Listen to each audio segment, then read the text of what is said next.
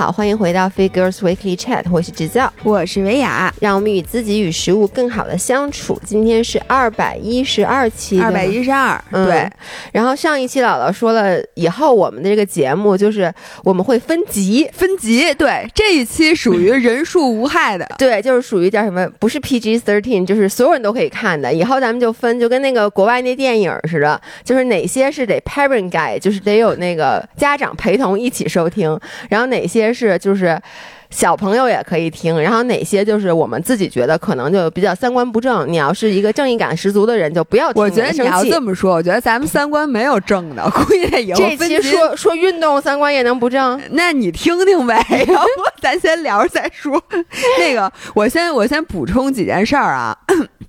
一个是上次说了，我怕你们没听见，就是我们下一次直播是一月十四号，然后里边有医美的内容，有年货的内容，然后当然了，你们要的什么衣服啊什么肯定也有。然后昨天我们在那个跑步三群里面进行了讨论，然后我说我们今天下午开会会在五十样年货里选十七样，这是一个非常难的抉择。为什么只选十七样？对，这是大家的问题。说你就把链接都给我们上来，只要。好吃，咱们就买，好不好？我说，问题是咱们可能得播时间非常长。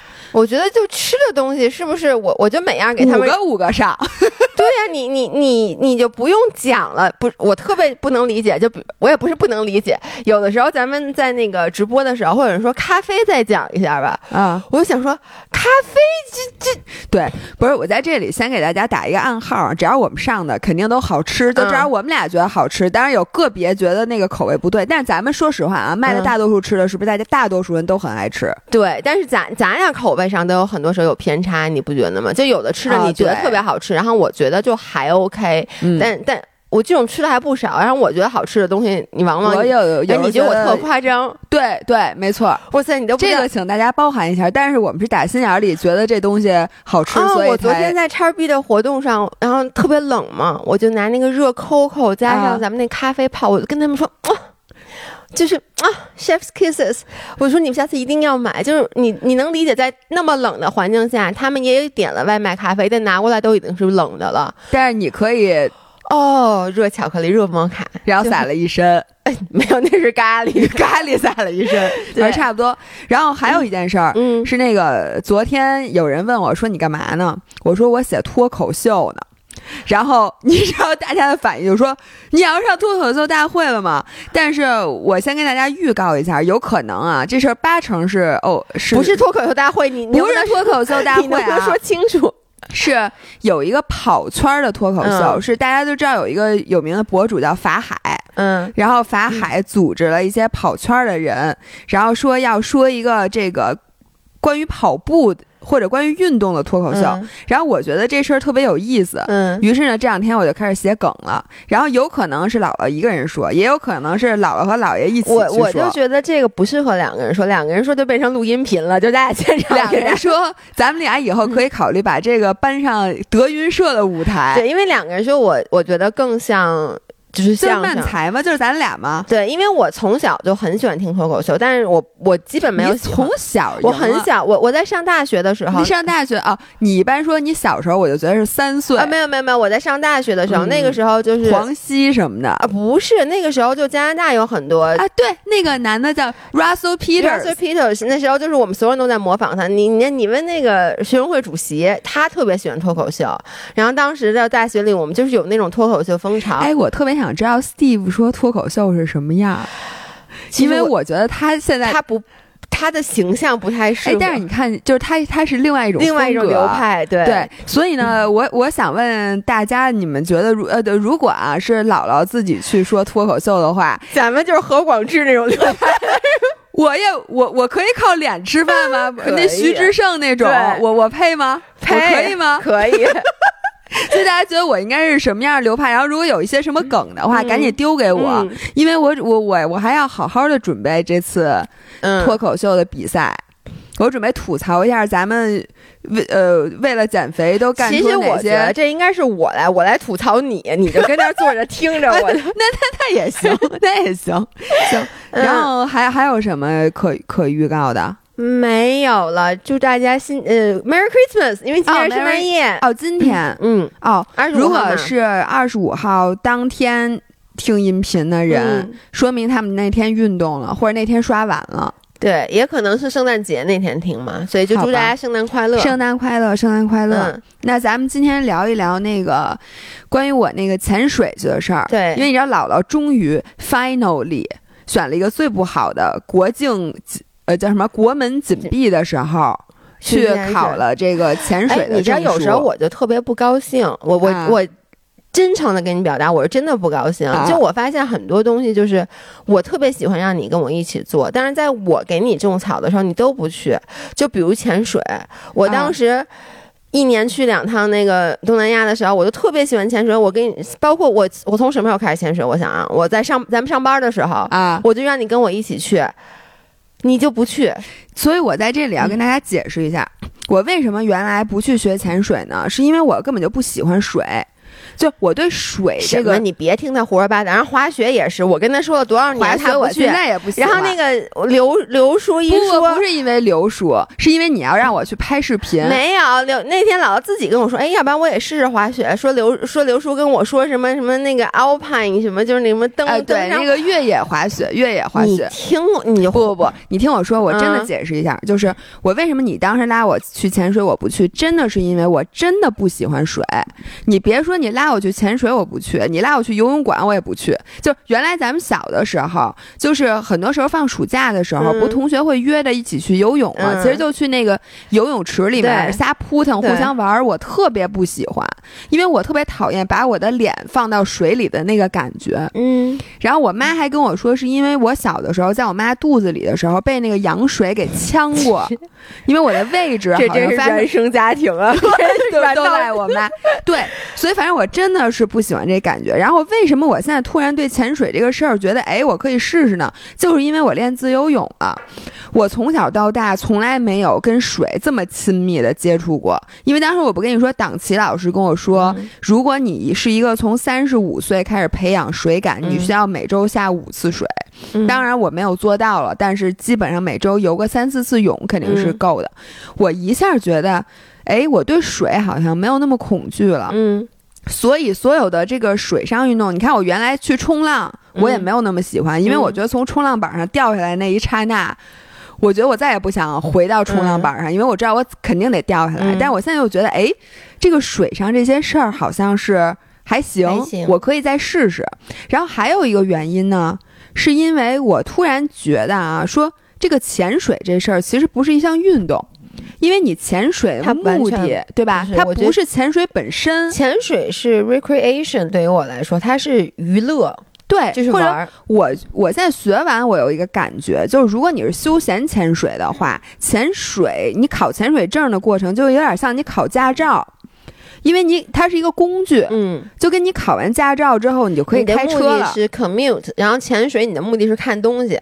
对，嗯就是你这个是你通往水下世界的一个驾照。对，如果你想亲眼的看到那个那些什么。manta 呀，什么大白鲨，什么鲸鱼什么的，你就必须得会这个手艺。是所以我就想说，那要不我就去学一个。对，就我觉得潜水证就像你说的，有点像驾照，或者呃，就是比如你去到一个地儿。假设说你将来旅游的时候，你去到一个地儿，然后这个地儿有潜水这个项目，如果你没有潜水证的话，你就只能做 fun dive。fun dive 第一第一是很贵，第二是其实很多好看的东西它是在。二十多米，深的二十多米就也嗯不用更深，其实就二十多米到三十米之间就有很多好、很多好看的东西。但是你 fun dive 一般最多减到十三米，嗯，所以你就是在旅行的时候，你就会错过很多精彩。对，而且你知道那个翻带，我去过好几次了，已经。他那个你没有人身自由，对，就是那个教练在上面薅着你脖领子，对就在你上头，exactly 就跟骑着乌龟，就他骑着你，你知道吗？拽着你，然后他说你往哪儿走，你就得往哪儿走。是，而且你那个时候就是因为你没有系统过学习过，就就这么说吧，你没拿过驾照，嗯然后就算你开你开车，你其实整个过程你是很紧张的。对，其实你也不敢，就是看看窗外的风景啊，或者怎么样的。对，而且你的感觉就是，当你害怕的时候，你有一半的关注力都在你自己上，比如说在你的呼吸上。然后大家都知道，很你下潜过程中，你耳朵肯定会疼。对，就在平衡压力上面。所以呢，你就只有百分之五十的精力放在外面，这种感觉其实就没有那么爽。对。然后我这次还学习了为什么被别人薅着脖领子，你都是看鱼，但是差那么远。因为我现在发现。就每个人潜水的那个最大的点不一样，也有可能是因为三亚确实鱼少，没什么可看的。所以呢，我的最爽的点现在是那个在水里面任意的驰骋。我简直惊呆了！我第一次听人说，我背着氧气瓶水肺潜水，最大的点是在水里面驰骋。真的，我跟你说，就是跟我一块儿学潜水的小伙伴儿，嗯，他是一个恐高的人，嗯，所以他他平时站在高处的时候，他都是很恐惧的。但是在水底下，他找到了，就是你知道，我们后来两天赶上海南的台风，所以我们就只能在那个水族馆里边潜水。水族馆里那那他那个一共就没多深，但是呢，它有一个台。台儿就是你刚下去的时候，呃，那个水是你可以站起来的，然后有一个很深的那个台儿，往下就是最深的那点，可能七米吧，也不是很深，但是你可以站在那台儿上，然后大头朝下，就跟跳楼一样往下跳，一直扎到池子底儿。然后他就一一趟一趟的就往下跳，哎，跳下来再上来，跳下来再上。我我非常想下次跟他一起潜水，因为我跟你说，我不是有恐高症吗？我犯恐高症这件事对于我来说，在水里面完全没有被治愈，是因为你们没有被，就是我我上次在哪潜水我忘了，然后他是，他是那种。悬崖，就你知道水底下也是有悬崖的嘛？对，它是那种，呃，就是它其实是珊瑚那种墙，但它是那种往里面斜的那种悬崖。然后我记得很清楚，当时已经潜到了大概将近三十米的地方，就已经不亮了，你知道吗？就再往下就是黑的。然后我就那个潜潜潜，就游到了那个悬崖，因为一开始等于都是。等于是地，你离地就很近，因为三十多米，你觉得你已经贴地了，就突然再往前，就到了那个断崖的地方，然后你就游过去一点儿，你就觉得底下一下全部是黑的啊。多爽啊！我操！我先跟你说，不想往下跳吗？我先跟你说，我都起鸡皮疙瘩。就是底下就是那种黑的的情况下，然后那个他那牙是往里面凹的嘛，所以你什么都看不见。然后那个时候，其实你知道你是在水里面漂浮着，哪怕你你就给 B C D 充点气儿，你都不可能掉下去。我当时真的是心跳一下就一百八了，然后我就着急忙慌的就赶紧把自己扒拉回那个，就生怕自己掉下去。就是你也不会掉下去，我不会掉下去，但是我就是对那种深，我觉得对深海恐惧症、深渊的恐惧，那种深渊嘛，其实跟跟你在山上往底下看其实是一样的，就是。特别害怕。哦，但是你知道我我我那个这次潜完水之后回来，我看了好多就是自由潜的那个那种视频，然后人家就是憋一口气儿，然后下到水底下多少米，不是进世界纪录一百多米吗？但是他那个他拍的那个视频，我觉得是一个艺术类的视频，就是一个人在水里，然后你一会儿你能想象这个人，然后呢往一个深渊里面跳，我当时看着他之后，我肾上腺素都分泌了，就是你要是再让我在陆地上啊。嗯，你别说深渊了，连过山车我都得晚上睡不着觉，想想我要不要坐过山车。但过山车你坐的还是比我好啊！我上过山车之前脚 就都。蹲在地上了，是，但是呢，我就很紧张。像那个这回我去亚特兰蒂斯，一会儿给你们讲玩那水滑梯，我压根儿就没敢上去，因为那水滑梯基本上我我从底下看就是垂直下，是那个直的，然后把你关到一个机器里，呲溜一下。啊，对，一个是那个，还有一个是你手上抓着一杆儿，你只要一松手，你就五秒钟就。就穿过鲨鱼池，你知道，就是那个那个墨西哥的亚特兰蒂斯也是这样的，我就不敢上，完全不敢上。但我就就是水下这个，我也是，就他不是从那台儿上一次次往下跳吗？我每次也是，因为你明明可以很以很缓的斜率到池底，然后我不。我们我我们都是从那个岸边儿，然后大头垂直向下向下扎，就就要那种跳楼的快感。哎，我跟你说，你这样很危险。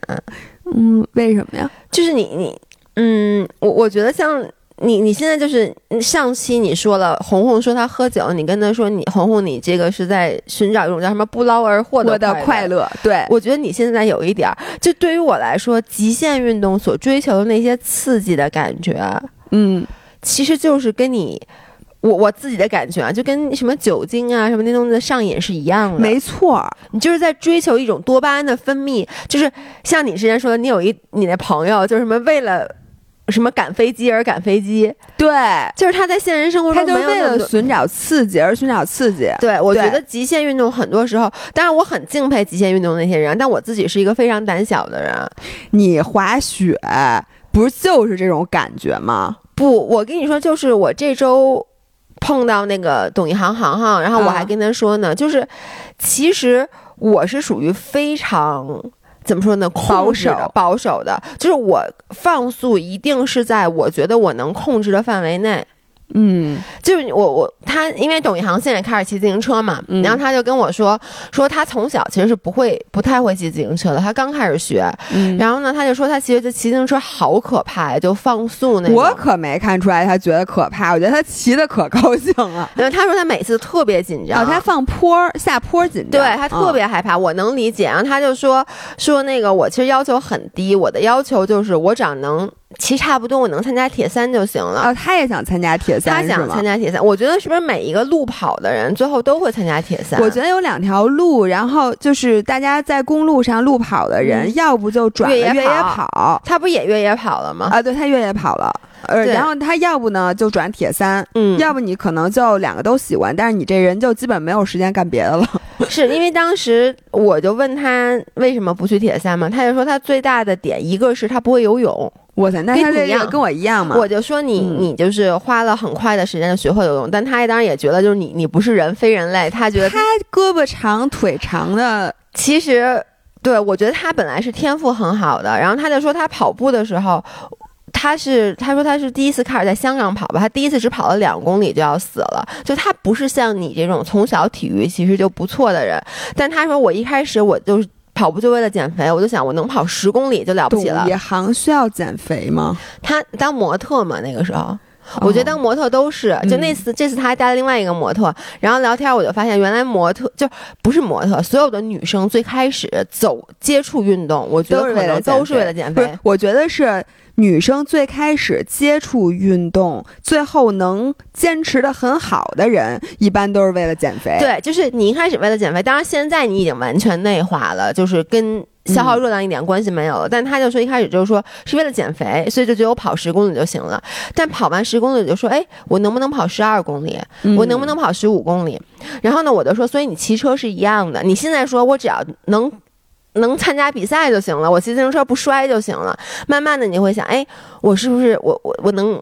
骑三十公里，我能骑四十公里。我下坡的时候是不是开始能放速？还有一个就是，你最开始啊是跟你朋友圈里的人比，因为他们都不骑车，比如，对，你就觉得我能骑到这样，就已经比他们都强了。我觉得我很好了。对。但是随着你骑车的深入，你接触的人不一样了，嗯，你会发现你在跟是，你跟这些人比，你就觉得，哎，我这追求骑三十公里，对他们来讲就是你都追不，而且你追不上人家了，你就，而且你就没法跟人家玩了。你必须要骑到这个，然后你就开始定新的目标，然后你再。定完新的目标，你可能接触了又是一些跟大神一起玩的，你又觉得，哎，我之前那目标定的也不行。是的，就是我一开始滑雪的时候，我当时想，我就说我就随便滑滑，然后呢就高兴就好。然后呢，我记得特别清楚，我去年等于算是我。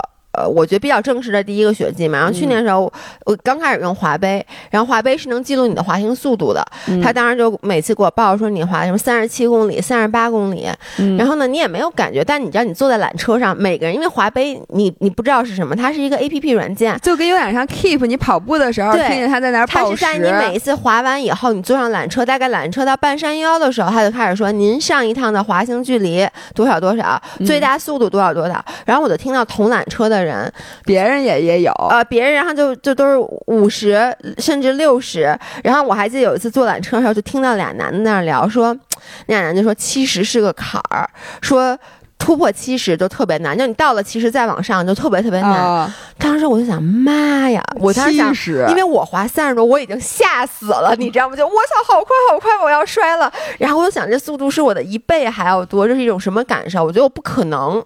嗯，然后那今年包括雪季开始的时候，我的速度还是五十。然后呢，我就记得当时一起滑的一个小伙伴，我听他那个报时报到了七十，我当时就说，怎么能滑到七十呢？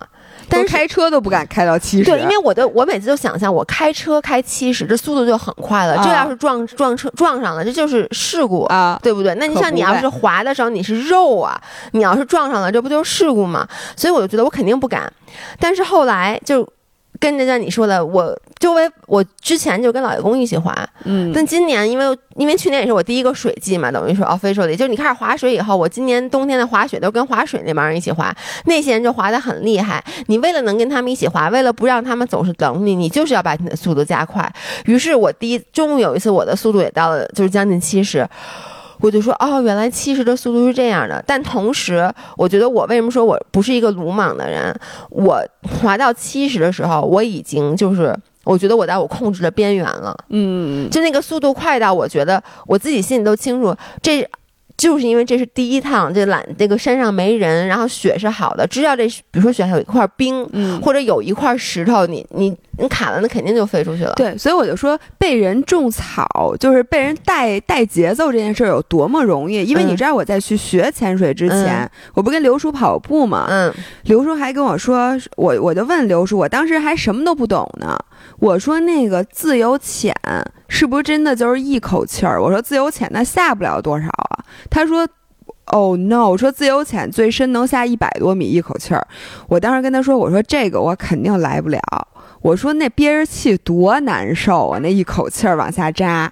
结果刘叔说：“你别着急，你马上就会被，说你肯定会去学自由潜的。”我当时说不可能，我对自己心里还是有数的。结果我那水费刚在游泳池上完一天课，第一天下海，我旁边那个人就是一个自由潜的老师带着他，然后呃是一个男生，然后就他们俩完全没有气瓶，特别潇洒，然后带着那种比我们还长的那个脚蹼，说我来学自由潜的。然后我一看。那个老师的那个，哎呦，这好看哟，在水底下太漂亮了。然后我就开始，我也没说什么，我当时就不动声色，然后回家就开始。你们都开始发微博了。不，那是后来，就那第二天我已经被种草，开始回家各种看自由潜的视频。然后我本来出出发的之前，我跟你说我绝对不会买东西的，嗯，就什么这些都不买，我还管你借那个面镜什么的。结果从第二天开始，我就开始挑选自己的面镜了。嗯，就这个东西被人带节奏太容易了，然后所以呢。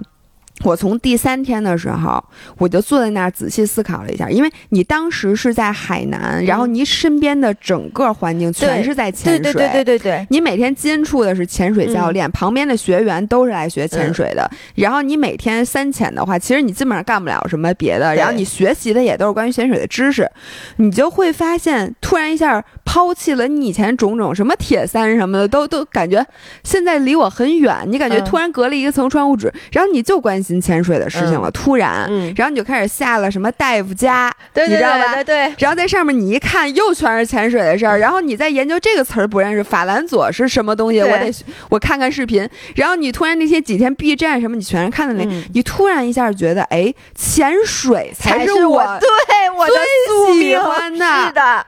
然后就在我在淘宝上已经加了十个以上的面镜的时候，我突然一下觉得。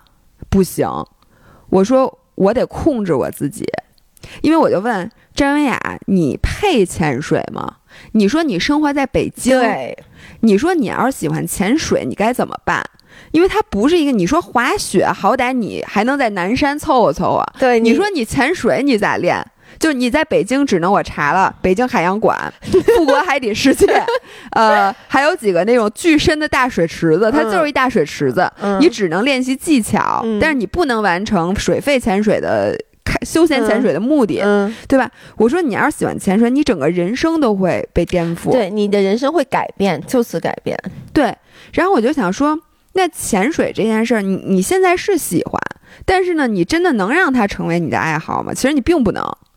你能，但是你就要放弃铁三，这绝对是对你的精力就这么多。为什么？包括像你今年年初跟我透露了说你要学滑雪，包括刘叔也跟我说说什么你带张曼来滑雪，我就跟他说，我说我为什么不去劝你？是因为滑雪也是一个 time consuming 的事儿，就是任何这种运动，你想我今年开始，为什么我觉得今年我真正的感觉。接触到滑雪的边儿了。你想啊，我今年基本上每周都去，嗯而且有的时候有一周去，有的时候有周去三天，包括上周我其实嗯滑、滑了六天，那我觉得我才摸到了滑雪的边儿。但是你想，你你你知道滑雪你是不可能再去什么。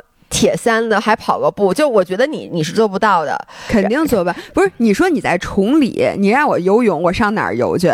你让我骑车，我上哪儿骑？你让我跑步，我我我我冻死了。就悠悠昨天他不是去滑雪了吗？嗯他昨晚跟我说说，你跟我说你之前白天滑雪，晚上还能工作，你是怎么做到的？我说首先。一般前三天是做不到的，对，就是你你那疲劳状态，你到后面就是每次稍稍微好一点。我说第二，我说我在滑雪的时候，我的工作我说很简单，就比如说我会写个文案啊那种，我说我一般不会做那种特别费脑子的，嗯而且我说一定是两个小时以内。嗯，我说你看，我比如我录一个音频，我可能自己在那儿说一个小时话，我说这还可以。他说我唯一能做的只是 P 照片儿。我说 P 照片儿不是拉屎的时候坐在马桶上就干了吗？他说对，他是这我的全部精力，说我连拉屎的劲儿都没有了。就是他其实非常的 demanding，像你刚才说的那个潜水，嗯我跟你有过一模一样的感觉，就是我第一次学潜水在菲律宾嘛，嗯，我在当时那个我菲律宾都是那种潜水小镇嘛，你就觉得、你整个世界就是潜水啊，。这是我的宿命！天对对，哪！我也是这感觉然。后呢，尤其是我当时学潜水那个那个潜店的那个老板，他就是一个英国人，然后他就是因为喜欢潜水，就搬到了菲律宾。啊、我我我现在可以理解了。我说我也行，就是 他你可以你不是就是菲律宾人吗？对啊你吃北京小吃的时候，人家一语道破。菲律宾大毒鸟吗？那个哪儿我们反对吸毒我们反对吸毒，但是大家经常有人说我像菲律宾大毒贩鸟，的，对，你不反对贩毒，反对，但是不能 但是你就是干这个的，不能防止我长得像，长得像 Narcos 什么第第几季就可以拍你了，是吧？长得像一个菲律宾大毒鸟。不是，我真的有点想，反正就是当时我就觉得我我也可以，嗯因为我当时也清楚的意识到，就跟你的想法一样，就是。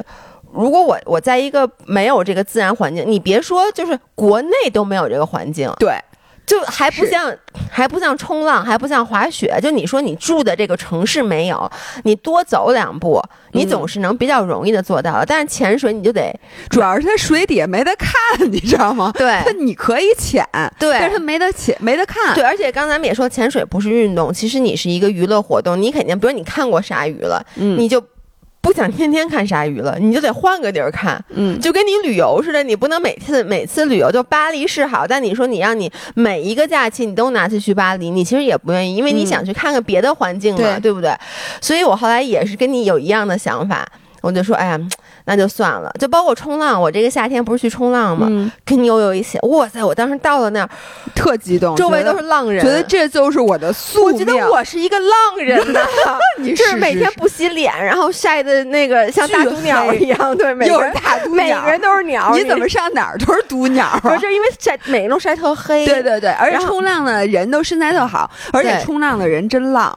对我每次去冲浪，我就看那个冲浪教练那眼神儿，我都觉得这这这绝对渣男，就不是什么好东西，感觉就像一个到处留情的种。对，就反正就是整个人他这种浪人的精神，就是然后大。家就是冲浪之在旁边休息，就那种咖啡厅，嗯大家都以各种各样的姿势躺着喝酒，你就感觉我去，这又是一个淫乱的圈子。而且我没去过冲浪，就是浪人的夜店嘛。但是因为我不是这回去也加了很多冲浪的人的微信嘛，然后我经常看他们发他们那个夜店的那个状态，就是我我其实就觉得这个状态好神奇。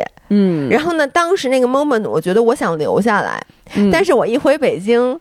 就觉得就觉得又是很遥远的一个世界，所以所以就是说冲，比如像冲浪这个运动，你看悠悠在冲在海南租了房子，哎呦，对了，我我突然觉得我好像影射了悠悠。对他就是他想真的精进冲浪的技术，他就发现你只是，比如说半年去一两次，就半年去两次，你想咱北京人半年飞两三次海南，已经很多了，已经很多了，因为嗯飞海南三个多小时、四个小时的飞机，嗯而且还飞到好三亚，你还要去万宁，万宁又是一个小时的，主要你还住那么多天，那挺贵的，对，挺贵的，所以他最后就干脆在那边租了房子。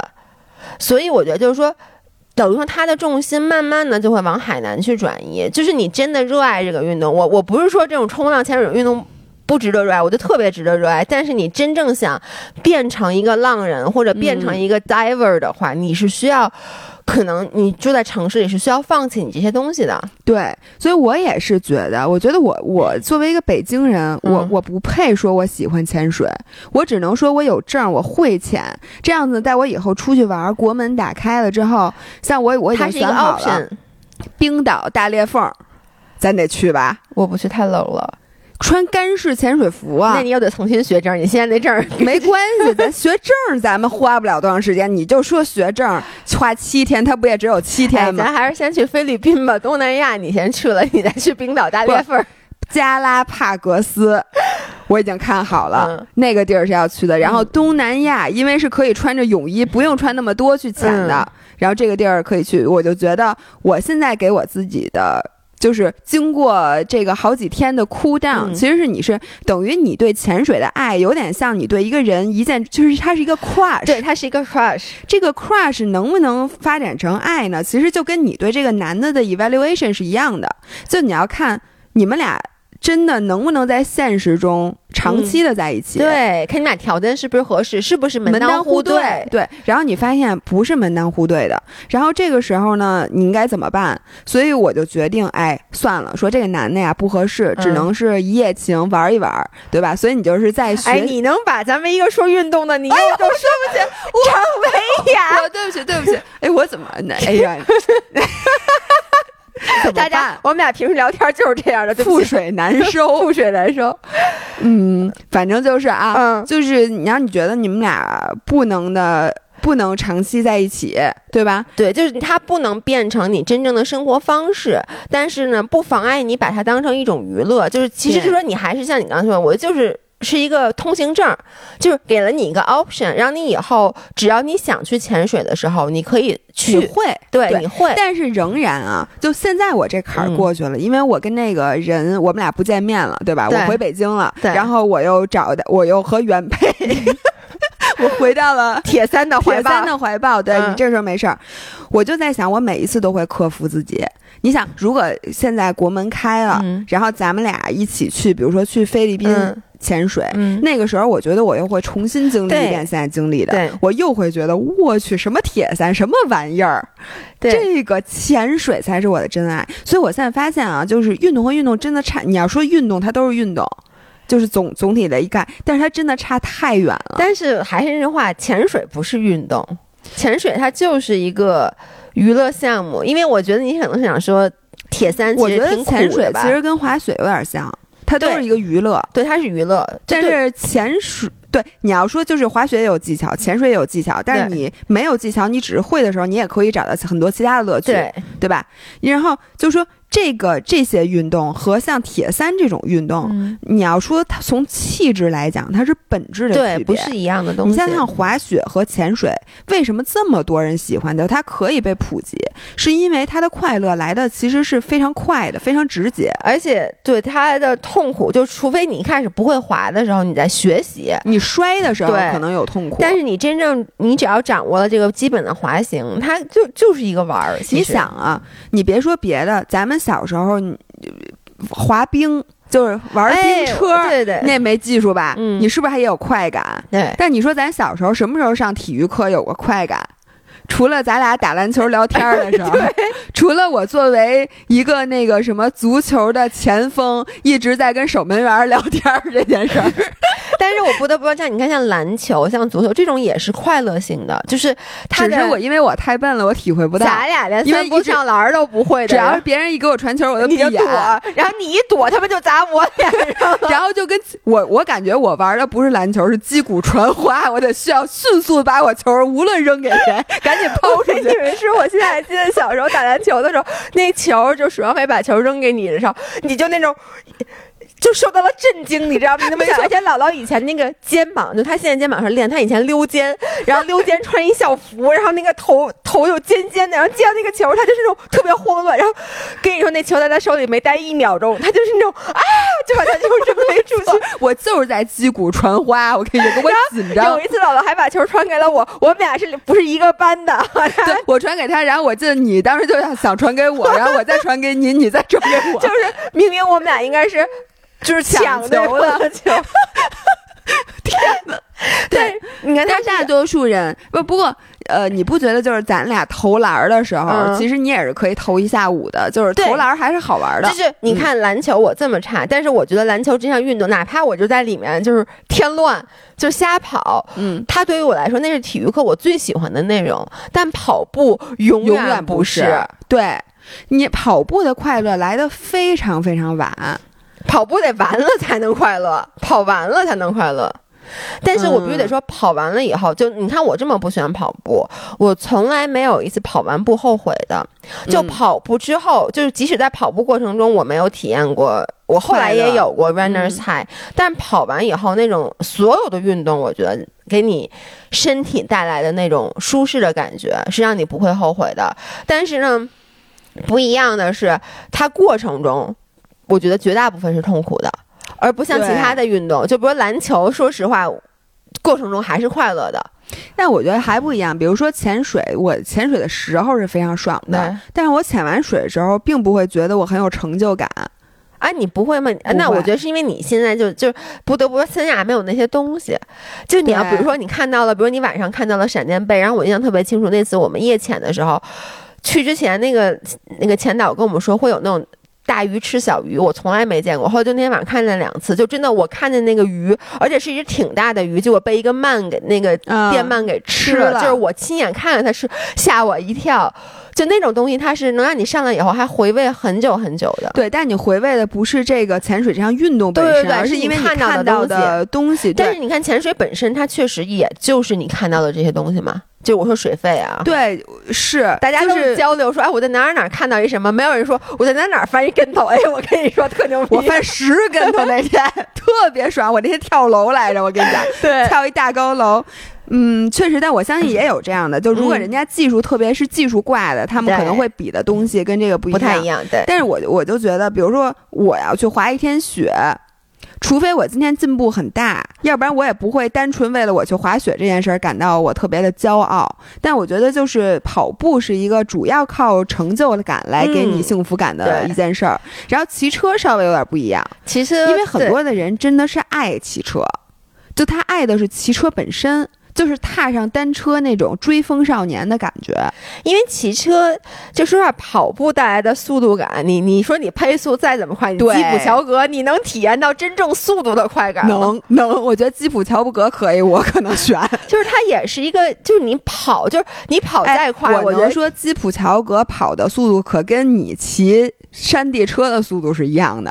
你不要 小看，对不起，吉普乔格。吉普乔格跑步的乐趣就是你骑单车逛长安街的乐趣，没没区别。他可能也不太不比你累多少，我觉得。真的，对不起，吉普乔格，我小看你了。对不起，对不起，对不起。所以那个。我就觉得，但是对像你说的，大多数人可能喜欢骑车的人喜欢的是那个速度感和无拘无束的感觉。那个感觉其实无拘无束的感觉有点像潜水和滑雪。对，就是你想拐弯拐弯，想直走直走，想快想，然后你可以去到很多你跑步去不到的那个程度。而且你知道，就是速度本身会刺激，因为就像我刚才问你，我说你骑车的时候，你你你说你说你害怕速度啊，但是你又说你也爽。也又哎，我我不知道大家有没有这种，我不知道大家说喜欢速度感，因为很多人骑车特别喜欢下坡，嗯，然后下坡的时候速度冲到也是大概七十或者六十七十那个时候就觉得太爽了。我为了这个五分钟的下坡，我可以花一个小时去登上去，嗯就是非常。但是我真的是很害怕，所以说现在呃，我据说啊，嗯我不知道是不是骗我，他们说我现在在女生的那个控车里面，其实属于还行的，嗯，所以他们看不出来我害怕了已经。但是我是真害怕，我每次下坡的时候都特别紧张。我也是，就你知道我滑，如果我就是放速滑，在滑雪的时候，哇塞，我滑到底，我那心砰砰砰的跳，哦就是紧张，就是又爽又紧张。我觉得首先速度本身。就从生理上来讲，它会刺激你多巴胺的分泌。真的吗？我没感觉，我感觉到我只有肾上腺素分泌了。不不一定是有多巴胺分泌的，哦所以你就所以你你为什么说你其实也是爽的？我我就不知道其他人，因为我从来没有说过我特别喜欢下坡。就是，但是有一些人他就是特别喜欢下坡。我想知道，就是我相信咱们的那五人里面一定有很多人就嗯非常喜欢速度。嗯，你们在说喜欢速度的时候，是说你一点儿都不害怕吗？嗯还是其实你也害怕？就我想知道这个跟我们到底有没有本质的区别？其实我觉得所有的极限运动，就是咱们说过很多遍那个 free solo，我后来又看了两遍，啊，就是我一直在想它图的是什么，就这件事儿，我现在还是无法理解。嗯，但是你可千万别理解，我觉得你理解了之后就离其实你看，所有的极限运动，包括自由潜，就水肺潜水不是极限运动，嗯自由潜。自由潜，高山滑雪，嗯，就像其实，在雪道上滑雪就是最最 low 的，就是人家高级的都就是跑步机嘛，练习嘛，对对，人家真嗯正去滑雪，我看就他们都是坐滑直升机对，去滑那种野雪，那种才是真正的那种刺激，然后也是嗯极限运动。这些极限运动其实，我操那危险是极大的，嗯，但是为什么会有这么多人就是去追求？一定是因为它带给你的快感是你在这个对，在雪道上体验不了我觉得也是像你说的，你这个 bar 是越升越高的，对，所以咱们普通人，我觉得最好不要把自己往那个一条线上引。就比如说我这次，嗯。以我举例，嗯。我放弃了铁三，我放弃了北京的生活，嗯，我就要当一名妈呀专门。！他们去三亚学个潜水证，放弃了北的生活，放弃铁三，这就去了。不是，就是我，我是觉得这不是没有可能性的。就如果我任由自己的嗯当时的那个冲动啊，然后我说好，那我就在三亚学一个月，我肯定会去学自由潜。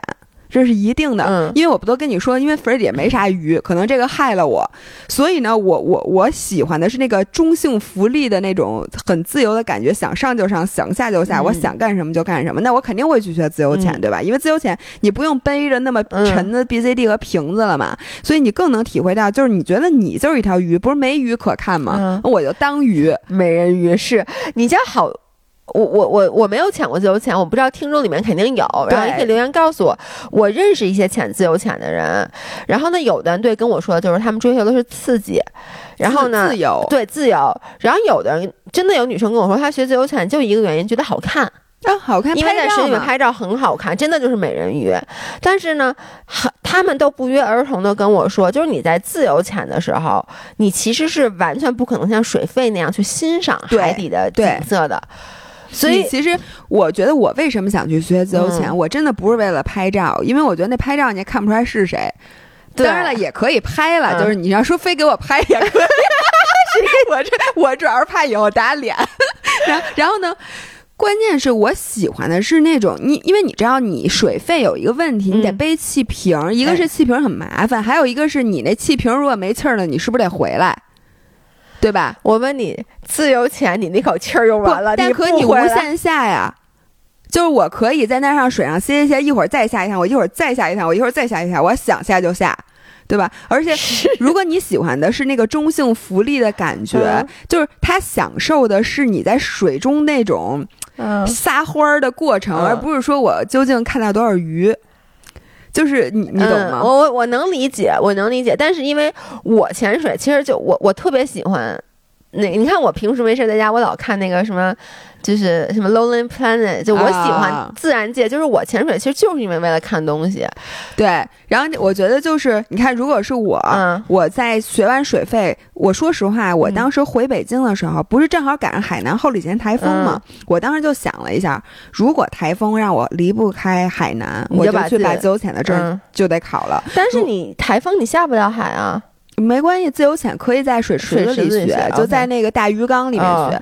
就是，然后我就想，我也把它考了。如果我真的把它考了，又认识了一群自由练自由潜的朋友，那完了，我可能真的。就上道了。然后你说你练自由潜，你追求什么？你肯定是技术越好好。我憋气，我现在能并闭气两分钟，我练三分钟、四分钟、五分钟，我最后能憋十分钟。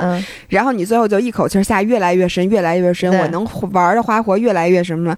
你我最后有可能真的就因为一口气没上来。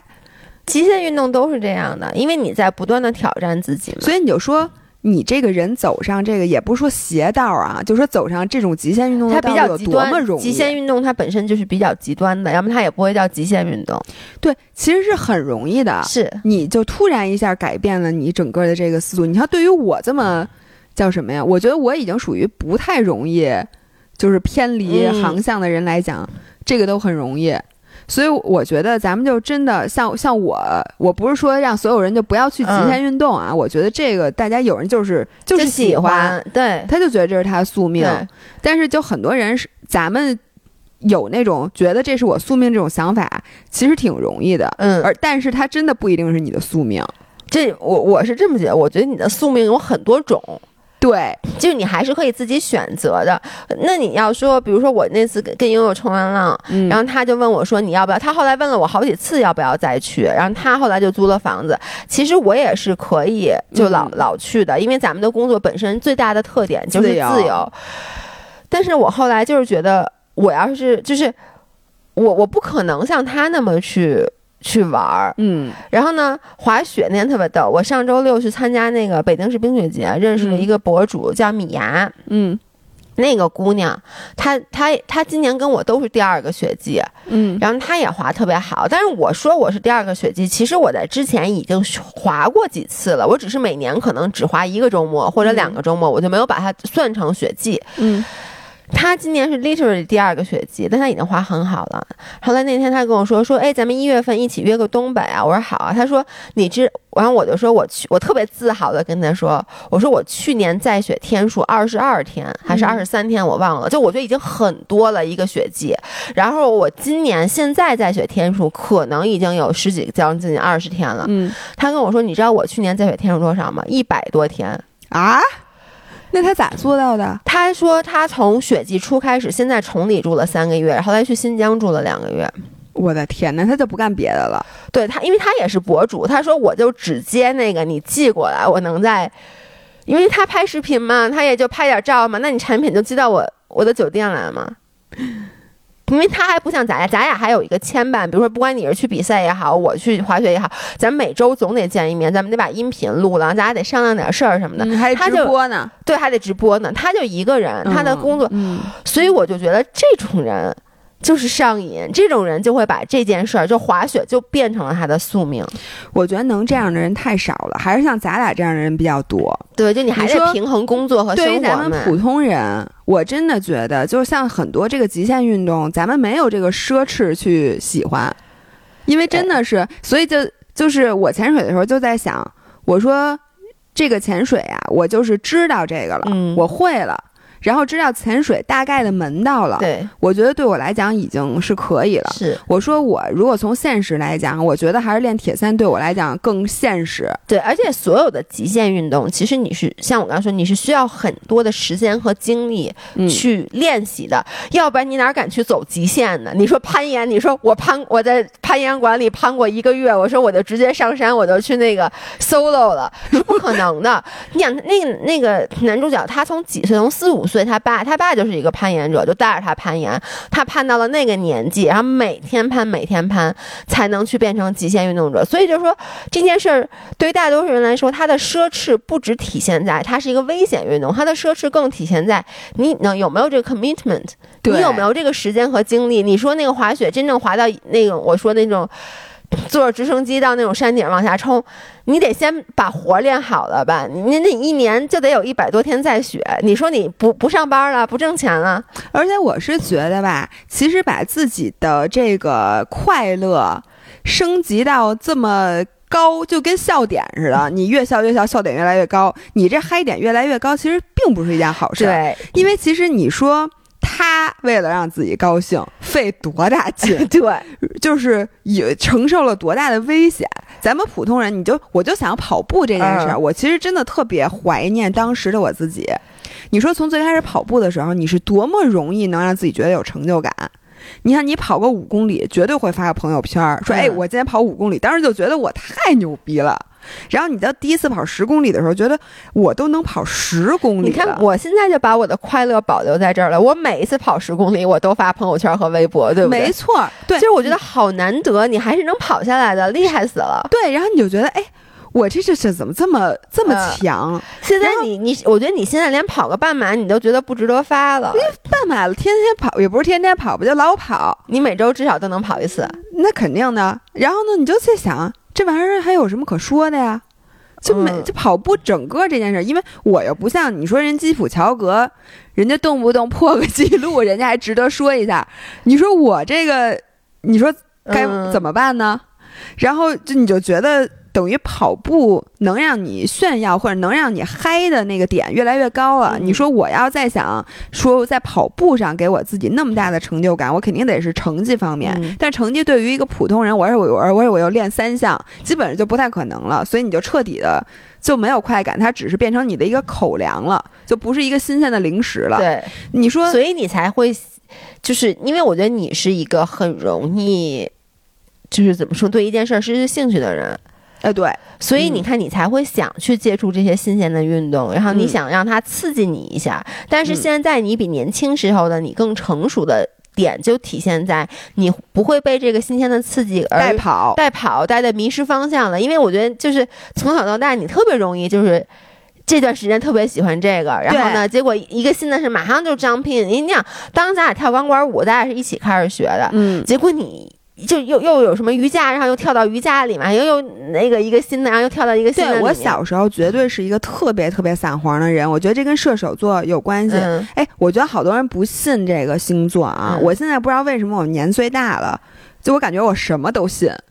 你知道吗？越来越迷信了，我这个人、就是觉得，哎，这个也有道理，嗯那个也有道理。然后我就在想，我说所有的，甭管是星座也好，然后是，哎，对我还想给大家采访一个人呢，我在这里插一句啊，就是我一发小，嗯。真真切切是我的发小，嗯。比咱俩认识可早多了，我们俩三四岁就认识了，嗯因为他是我妈的呃同事的孩子呃，我妈的我妈的同学的孩子，嗯。然后他从小就是一个学霸，一个女生，然后呢。读读书特别特别好，然后毕业之后工作也非常非常好。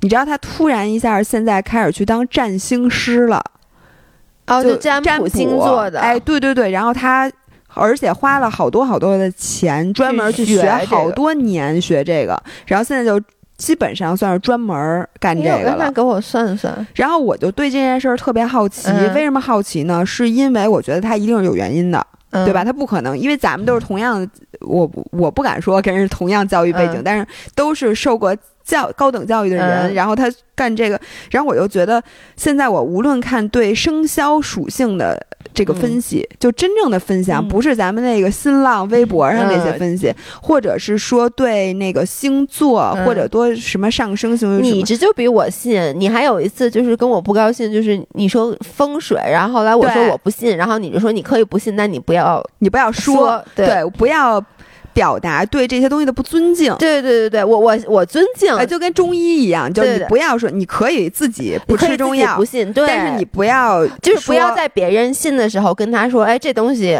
对对有什么或好或者你就就不要老说这个话，比如说你不信，你去庙里你就拜一拜呗，你对对对对吧？？就很尊敬，因为我现在是越来越觉得我们现在的。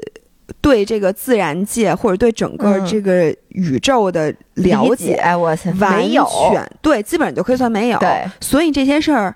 也许是从另一个侧面总结出来的一些规律，他可能从表象上看，觉得让你用自己的知识就觉得这不可嗯能，这是怎么可能呢？那你说所有属射手座的人都是那个终于绕回？来了。我就想说，我刚才想，咱们怎么从极限运动聊到了这个风水和占卜的？终于绕没还没绕回来呢。就是射手座的人都一样吗？但是我现在越来越觉得，也许 somehow 我们是同样一个物种呢？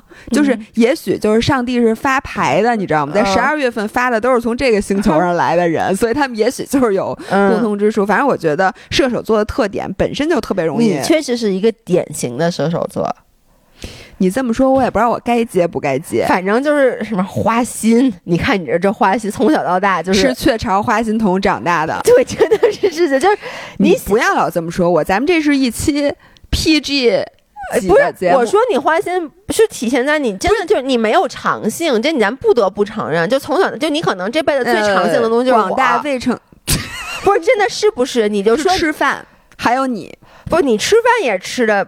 你看你多花心，不是？你看你吃饭，你就不能喜欢吃一东西好好吃它，你就再喜欢吃它，你明天也得换一个，多新鲜呀！呃哎，对对对对对吧？我我就不是，我觉得就非常明显，就是你你你在运动上面，散黄，在衣服上，就是你看一再好看，不是就是你看我，我天天就穿一身衣服，是，的，因为我觉得这身衣服舒服就足够了。但是你每天都得换衣服，从小就是，是的。对呀、那个广大的未成年听众们，这是一个批评，大家不要学我。也不是，我觉得就是每个人适合干不一样的事儿。你你就看，所以你看咱俩在一起，那所有跟 fashion 相关的东西，就你去发嘛，嗯这是这是挺好的，嗯，好吧，好吧？反正我就是想说，嗯，想我想说什么呀你？想说运动，就是你从小就喜欢不同的运动，就是就是你没有长性坚持，但你现在成长了，所以你看铁三你坚持下来了，也未必。这话说太早了，哎 可是我买新车了。我在这里说一下，那个我之前不是在微博上发几张图嘛，嗯。我就说那个俩白车上面那好看还是下面那好看，嗯。然后说上面好看也有，当然了，说下面好看人也有，但是后来我那个综合了一下大家对审美方面的意见，嗯。以及专业人士对这个车本身的这个评价。评价，嗯。然后就买了那个下面那辆车，嗯。因为下面那辆是一个新车，它总体来讲性能可能比上面那个好一些。就有一些比较新、更加前沿的技术。对，然后所以你们的姥姥要拥有人生中第一辆铁三车了，也是一辆就是传说中的摩托车，就是像摩托车一样你这么快的害怕，自行车。你这么害怕速度的人，对呀、所以你知道我你说你骑那车，那车多不稳的，那轱辘他妈有有这么粗吗？我觉得那铁三车看上去根本没有，就那个轱辘就跟个纸片儿似的。就是我的公路车轱辘也是这样的车不，但那铁三车它还它还宽，那轱辘就是我能跟你说，我第一次在、啊，那关个就是那个宽高，对宽高。我第一次在视频里看到那个 Lucy Charles 方她骑那个 Barkley 铁骑那铁三车，你知道我什么感觉吗？我觉得这是一二维的车，它是不是没有出现？就拍瘪了。对，就它是一个二维世界的车，就感觉跟漫画里画，就它没有三维的那个第三维看不见，因为从正面看它是一条线，所以长得像某一种猎狗。就是你知道有一种猎狗从正面看就是特别特别，因为它特别薄长的，嗯，所以你说它得多快啊，多不稳？我就问你，我是觉得我掉了掉入了一个深坑，但是这个深坑我是可以接受的，嗯因为甭管这个车你多贵，嗯你只要骑。我觉得他还是就是你，你有机会每个周每周都骑几次，我觉得他无论如何他都是没那么贵的。哇塞，不是，这你自己挣的钱，你爱买啥买啥。那你说还有好多男的买表不戴呢，对不对？就很多人买，就是他买的东西可能更多是一个摆在那，他连用都不用，对不对？所以我觉得买自行车，我我我支持你，只要你不用我的钱。我就猜就是，我说那你赶紧啊，那但是你买生发帽，你的意思也 也很值，只要你每次音频都戴着那顶生发帽，它就值。生发帽我已经放弃了，因为一个是好多粉丝私信给我说、说那个让我不要大家真当真了，大家真不是，我是当真的，我是真的想买。然后我还回去问问我爸这个技术，我爸说这就跟我当时花三千八买那个照脸的那个，对呀，这不是 exactly 我说的话吗？对我爸说那就是发光二极管。我爸说妈，我给你焊在你头上，你 你可以二十四小时全天候的照耀，这样咱们给你做一个温室，你天天就坐那温室里，就跟那种草莓的那似的，你觉得怎么样？可以。哎，最后还有几分钟，我想快速的问你一下啊，啊就是因为今天毕竟说到你去潜水了，有我就干货都没说，对，可能有的人被种草了，我我会到时候我在这还种草，我会最后就放一个 time，就是那个 time stamp，告诉大家从几点开始干货的，现在是几点？OK，行，就是第一个问题就是在那个中国学，就国内学潜水，嗯你这个机构是怎么找的？是在淘宝上找的还是网上找的？啊，我跟大家说啊，大家可以下载一下 PADI 的 P A D I 这个嗯官方的公众号，在公众号里你打开潜店那里边。嗯就有所有城市 PADI 认证的潜店，OK，然后大家去选，比如说你是学水费，你就打水费的标签；学自由潜就打自由潜标签，然后选一下，最好是在五星潜店学，嗯因为五星浅店都是比较老的浅店，嗯然后也可能也是获过奖的。而且我觉得听你说，就是你这个浅店就觉得非常的正规。我能跟你说，我学的时候在菲律宾那特别不正规。怎么个不正规法？我我第一天就 open water 了，我都没有泳池，哦，他那地儿没泳池，他没有泳池，因为你知道他那个地儿就是我我我去的，当时找的是我朋友推荐的，就我不说英国人开，他开那浅店特别小，嗯，我觉得丫就是为了自己潜水，他开一浅店根本没有泳池，然后就是我们就是你说泳池那些东西，我们都在 open water 比较浅的地方进行的那，其实也行。其实也行，但是我的感觉就比如就是没有你说的那么的正规的这些东西，对，然后我是在三亚的那个，哎呦，我忘了那个浅店具体叫什么名，嗯。反正就是爱反正爱琴海，对网站上可以查到的，可以查到，可以查到。然后他那块儿反正也是五星嗯潜店，然后我是学的是 O W 加 A O W，、嗯。然后我说一下 O W 就是 Open Water，、嗯。就是你学水肺潜水需要拿的，它叫公开水域潜水员可以潜。到十八十八米，可以潜到十八米以内，然后这个证呢是学三天能拿到，嗯。然后你可以再加一个 A O W，叫 Advanced Open Water，是叫进阶嗯开放水域潜水员的证，需要再多学两天。嗯 O W 呢，其实就够了，因为你可以潜到这个十八米以内，然后基础的这些，比如说啊，你如何组装你的装备，嗯你在水底下怎么去平衡你的这个耳朵的这个压力？嗯你下水之后需要注意的最关键的点是什么？就比如说不要憋气，嗯。呃，然后你你紧急情况，他最主要学的就是你紧急情况怎下应？该怎么办面。镜里进水了呀，什么面镜进水，然后你没有气儿了，嗯呃，然后或者你找不着路了，嗯你丢了，嗯你跟大家失散了，就嗯所有这些非常可能出现的方式，你你要学会，并且呢，需要让你一遍一遍的练。嗯。一个是在泳池先练，练完了之后去水里练。第几天去的 Open Water？第二天，第二天就去了 Open 对 Water。对对对我是。就是他这个教练有一个好处啊，因为他一个教练就带的非常小班儿，比如说你一一一行去三个人，嗯那他基本上就是这一个教练，他不会跟别人拼。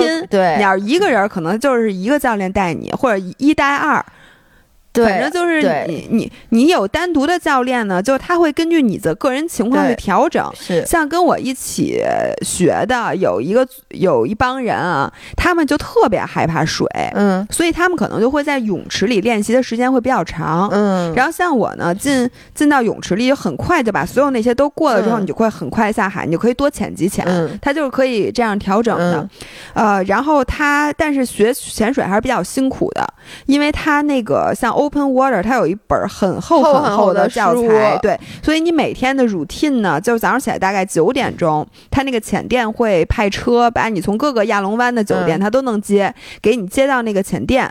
然后我基本上是，比如说，呃，上午先学习理论知识。嗯呃，做各种题，然后嗯下午呢去潜，大概两潜嗯左右，回来之后大概就五六点了，嗯，然后你就就困的眼睛都睁不开了。我前两天给我累的我连走回酒店的，对，是不是我我之前你那天跟我说，我就嗯想到我之前跟你一模一样，就是学理论知识的时候，就是中午回去得看书，你知道吗？对对对对，哇塞，我眼睛都睁不开了，因为还要去算那什么多少米，什么那个，有那个那个什么，对那那个表压力表，哇塞，给我困的，我本来他妈数学和物理都不好，你知道吗？然后我就就是脑子里面就根本就是木的。我觉得是不是因为在海里面，你的耗就是那个耗氧量非常大？个是这样的，你在水里边的热交换的速度嗯。是水面上的二十倍，所以潜水是一件消耗很大的运动，特别容易饿。非常容易饿，而且非常容易累，并且在你不适应的时候，你更累，因为你紧张，对。你浑身较劲，你在水底下，你还要需要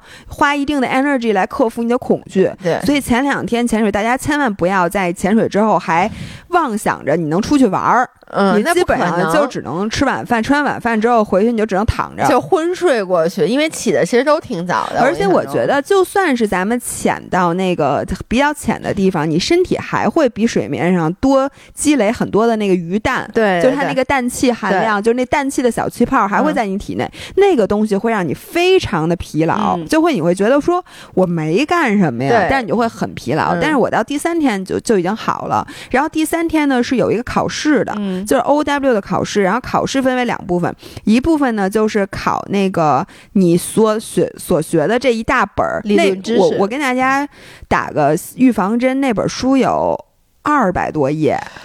你是你去之前看了吗？我去之前认真阅读了他发给我的视频啊，我跟你一样，我当时去之前就是把所有我能看的视频都先看了一遍。大家一定要看。要不预习，我觉得这挺难的，其实还。就是你如果就是如果你是一个对这方面比较，就是你数学和物理，尤其是就比较有基础的人，你可能看的还轻松一点儿。但是如果你这个数学什么算数啊，或者就是有点整不明白公式的人，大气压压强这些事儿弄不哎，太对对对，明白的。我我建议大家稍微预习一下，因为而且我学这个的时候特别认真，是因为我觉得这是生死攸关的。对对对，真好。我觉得大家不要觉得这是一件开玩笑的事儿，我也觉得很认真。那 no 呢？你要真的，你就算你所有的知识都掌握，你在紧急情况下，你还会紧张，你还会犯错误。你要是不知道怎么回事，那真的是你的命。就是潜水这东西，它是真的玩命。就对是你如果在紧急情况下没有正确的运对那个应对的话，对你看有多少死人的，每年都有多少潜水事故。对所以我当时学这个，就每次训练。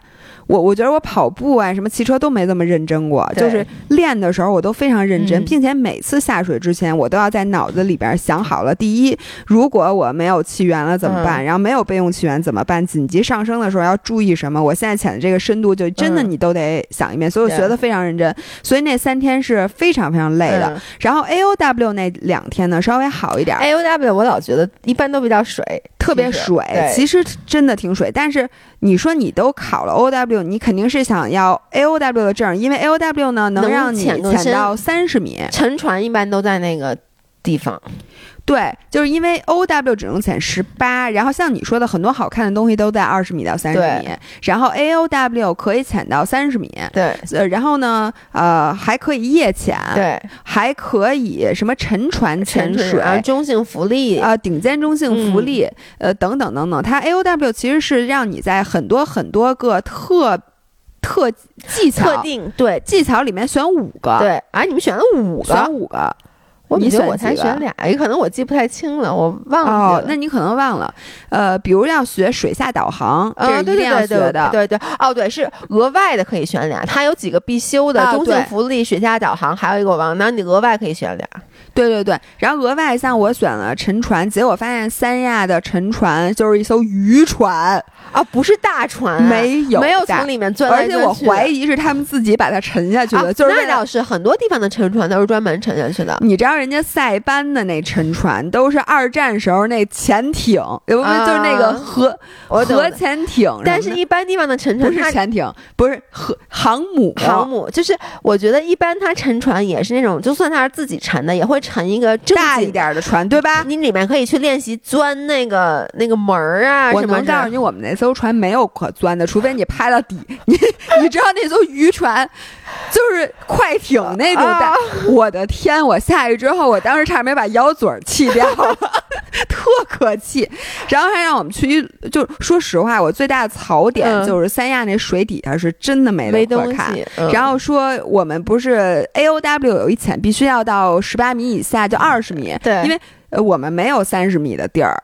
只能潜哦二十米，然后二十米是一个告诉我们这叫水下龙宫，我听起来非常的期待。然后等我到那龙宫，我的天，就是一破房子，嗯而且当天的那个水巨浑，啊，能见度什么都看不见。然后我就觉得，当然有点瘆得慌，因为那个龙宫，你想在水底，然后就那种乌漆麻黑的。难怪你这回去完你，我觉得你被自由潜中了草，然后水费没有对，因，为没有啥可看，没有让你兴奋的点，水费。我我我觉得我看的最多鱼都是在那个水族馆里看的，因为那里鱼挺多的。你懂吗？但是跟下饺子一样，啊因为那天海南台风，所有只要在三亚学习潜潜水的人嗯都只能到那个地方去潜。因为你没法下海，海上那平台都开走了，嗯你知道吧？嗯，所以你知道那里有多少人吗？你基本上下去之后就是看，就就跟你在那个北戴河小时候游泳的感觉是一样的，嗯反正就是哎呀、嗯不太好。问一下你这个学这一套，就是 O W 在 A O W 一共是学了几天？五天一共。学了五天，五天之后，你们还有自己的潜水吗？就是嗯没台风啊，啊。如果没有台风的话，你可以再安排两天的自己的潜水，对吧？对，然后我提醒大家一下，你安排的时候最后一天是不能潜水的，对，因为你潜完水上来至少有十八个小时的时间是不不建议上飞机的。嗯然后我本来安排特别好，就是潜完水之后呢，我是想去亚特兰蒂斯潜水的，嗯因为亚特兰蒂斯的那个酒店它有一个很大的水族馆。嗯因为当天我已经知道是台风了，我去的时候我就知道有台风了，所以肯定是没法下海潜，而且我也不想下海潜，因为确实没啥可看的。呃，人家说那个中国现在比较好的潜水的地儿是在一个是那个什么双帆石，在陵水。嗯，呃，是可以看见什么沙丁鱼群或者什么的，但是沙丁鱼群我在三亚也看见了，但是我觉得有点密集事物恐惧症，吓死我了。啊，是吧？我可喜欢那风暴的，我在里面使劲的冲。然后你会发现，无论那个鱼离你有多近，你都是摸不着它的，对因为它跑太快了。对我连那 manta 我都摸不着，它就就就不让你摸。反正我就觉得这个，然后我觉得那沙丁鱼群你看看就行了。嗯呃，然后还有就去西沙群岛那边，啊，我听说西沙我不不知道是不是 legal 的啊。是是因为前一阵儿在双帆石还出了事故，说是什么野潜的，啊，所以我不知道那块儿究竟让不让潜水。但是说中国潜水最好的可能是那边我还听说就是其实杭州呃杭州在哪？西湖千岛里湖千岛湖那边。千岛湖底下潜水摸大鱼不是吗？它潜的是是是是底下是有类似于水下宫殿还是什么的，我也记不太清了，哦。反正是那种，但它就是湖潜，它是淡水潜，啊，所以它看的东西不是水不是生物，而是那个水下建筑，对地貌。就跟那个冰岛的那个，它其实是冰潜，看的是嗯。那个水下大峡谷。我是永远不会去冰潜的，我这么怕冷，不是我冷，而且但是并不冷，你是穿够了，就是冷啊，不是你的问题，是装备的问题。就你穿干式潜水服肯定是不冷的，是吗？肯定的。那那那你要冷，那别人咋潜的？不有的人你听冰岛这俩字儿都已经冷了。你你你说冰岛，我脚脚趾头都蜷了起来，因为我真的觉得就挺冷的。咱咱刚才说到哪儿了？说到那个，哎，哦对，说到多少天？那我就然后想去亚特兰蒂斯嗯潜水，但是呢，我们去亚特兰蒂斯的时候赶上了亚特兰蒂斯的美人鱼大赛，所以就没潜成。因为当天那个水族箱就被美鱼美人鱼大赛的演员们的排练征用了是人的美人鱼啊，我以为是那个，你家美人鱼不是芦根啊、是那个鱼是吗？不是是那个就是海底那生物，就是那个哺乳类动物，它是一种、叫叫什么？是叫我知道那个那个不是他的比赛啊、我以为是他人。评评价哪个，因为他其实那长特丑那个，我以为对，是，没错没错，是人，因为你知道现在特别流行美人鱼潜水，不知道不知道。哦，就是一些身材非自由潜，她是身材非常非常美丽的女性朋友们，穿着人鱼的大尾巴，哎，穿着个那你怎么不？去啊？你身材这么完美，你不就想当美人鱼吗？我会吗？我就去。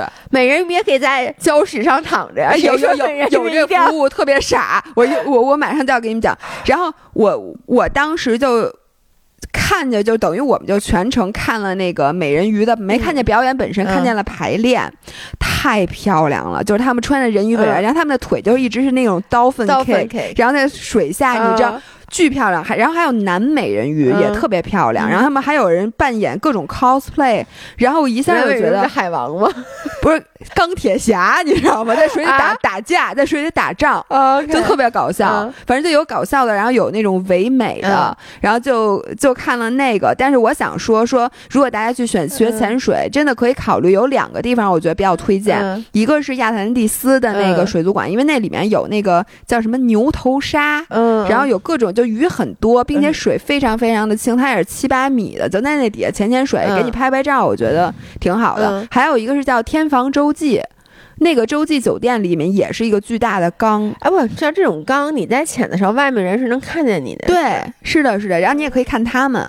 你可以跟他们互动，反正我觉得是一个挺有意思的，在国内比较好的。对，然后我最后再说一下，那个亚特兰蒂斯的水上世界是我这次第一次去。我原来早就听说，咱们你知道，咱们直播不是还想上过亚特兰蒂斯的房券吗？当时咱俩都没去过，所以就没上。然后我现在。真的挺推荐的。我原来特别瞧不起这个水上乐园，为什么？我最喜欢水上乐园了，是因为我觉得亚特兰蒂斯这个酒店里边的水上乐园一定是给小孩玩的，不会有太多惊险刺激的项目。结果我这次说失敬了。我能说，我就是首先最刺激那个项目，就跟墨西哥不是有一个亚特兰蒂斯吗？这是我唯一知道，我不知道其他还有没有。好像那个迪拜也有一个亚特兰蒂斯，然后它那个是一样的，它有一个非常非常。高的水滑梯，那个水滑梯是两面的，一面呢是就是你坐在上面，我从下面看啊，基本上下来就是垂直下来，我都觉得那个人没有贴到水滑梯上的那种高度，然后三秒就下到底儿，然后五秒就是它有一个著名的穿过鲨鱼池底的那个平滑，然后五秒就真的到头了，所以你想有多快？嗯，然后一面是这样的，然后另外一面呢是你在一个箱子里。就你说的那个啊，就是那个像电梯一样，像电梯一样，那门那个我在那个澳洲玩了，然后你玩了，我澳洲我特别喜欢水上乐园，每一个项目我都玩了。你不害怕吗？我还是害怕的，但是没有那么严重。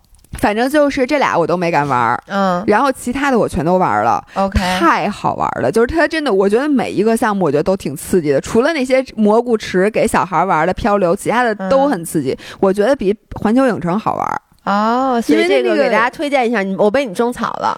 呃，这个是你可以不住在亚特兰蒂斯，因为亚特兰蒂斯全是熊孩子，就如果你带孩子，你可以住在亚特兰蒂斯；如果你不带孩子的话，你只可以直接那个。谁来了？阿姨来了。哦，阿姨来，对不起。然后这个你就可以直接买票去玩那个水上乐园，再去看看那个水族馆，或者在水族馆里安排一次潜水。哎，我真的挺想去的。最后一个问题，这个考这潜水证多少钱？呃，三千多块钱，就是那跟国外差不多。它因为拍底应该是全世界，它其实是统一价格的哦，所以跟我当时学的差不多。因为我当时学的，我记得是五百美金。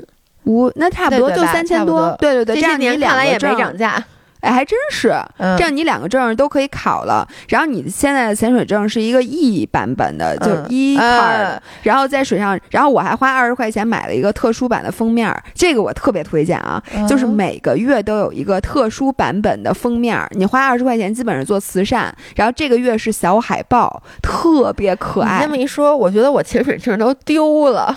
哎，你是实体卡？不是是这样，首先我考的不是 PADI，我考的我我考的是 SCI 哦，就是另一个那个潜水组织。对，因为我当时去那潜店只有那个。OK，然后但是我 AOW 考的是 PADI 哦，所以你现在问我，因为太久没潜水了，我上一次潜水还是一。一九年疫情之前嘛，你疫情期间除了我这种考证的，我觉得大家都没潜过水。对，然后所以你问我，我就有点想不起来我的那个证都在哪儿了。对，然后我最后再说最后一句，就是我觉得大家虽然说现在中国的潜水环境确实也可能是我孤陋寡闻啊，反正好像就是。比较少，对，但是大家如果你像我一样，我的思路就是说，在国内，反正现在你冬天因为去三亚非常舒服，又不潮，然后温度大概就二十多度，就是非常非常舒服的一个季节。然后你反正去海边度假的话，你把这个证先考到手。对，因为你其实。就像你说，如果比如说我花了时间和钱飞到了东南亚，嗯，那有那么多好看的东西，而我还要在水池里面去度过两天，或者说一开始考试的时候到水里，虽然水里有好多好看的东西，但是你得你得学，你得学东西，你其实不让你看的，你就在那什么摘镜子啊什么之类的，对对，你光练，你等于说你浪费了至少三天的时间，就问你出去玩一趟，你是不能真正享受潜水的乐趣的。你不如在国内先把证考了，这样出去一下你就直接下水就可以玩了。对，然后不。去三亚其实也行，就是你查你在北京好像也有吧，北京也可以，北京是可以。对，只要有那种大事，他怎么弄啊？它好像你可以是不是先考一半儿，哦，好像是有就先把理论课学了，把在水池里的部分学了得学了，然后它必须要有一潜是 open water 的，你到时候再去三亚啊好像是转。学给你补上。，对，所以大家可以了解一下。然后谁认识 Patty 的那个官方的人，也可以跟我们联系联系。嗯之后咱们到时候可可以以也跟他上们合上个直。播是吗。哎，悠悠就应该哎知道悠悠受邀去拍对。对对对对，嗯，好的，好的，那今天就这样，我们嗯下回再见。拜拜，Merry 拜拜 Christmas。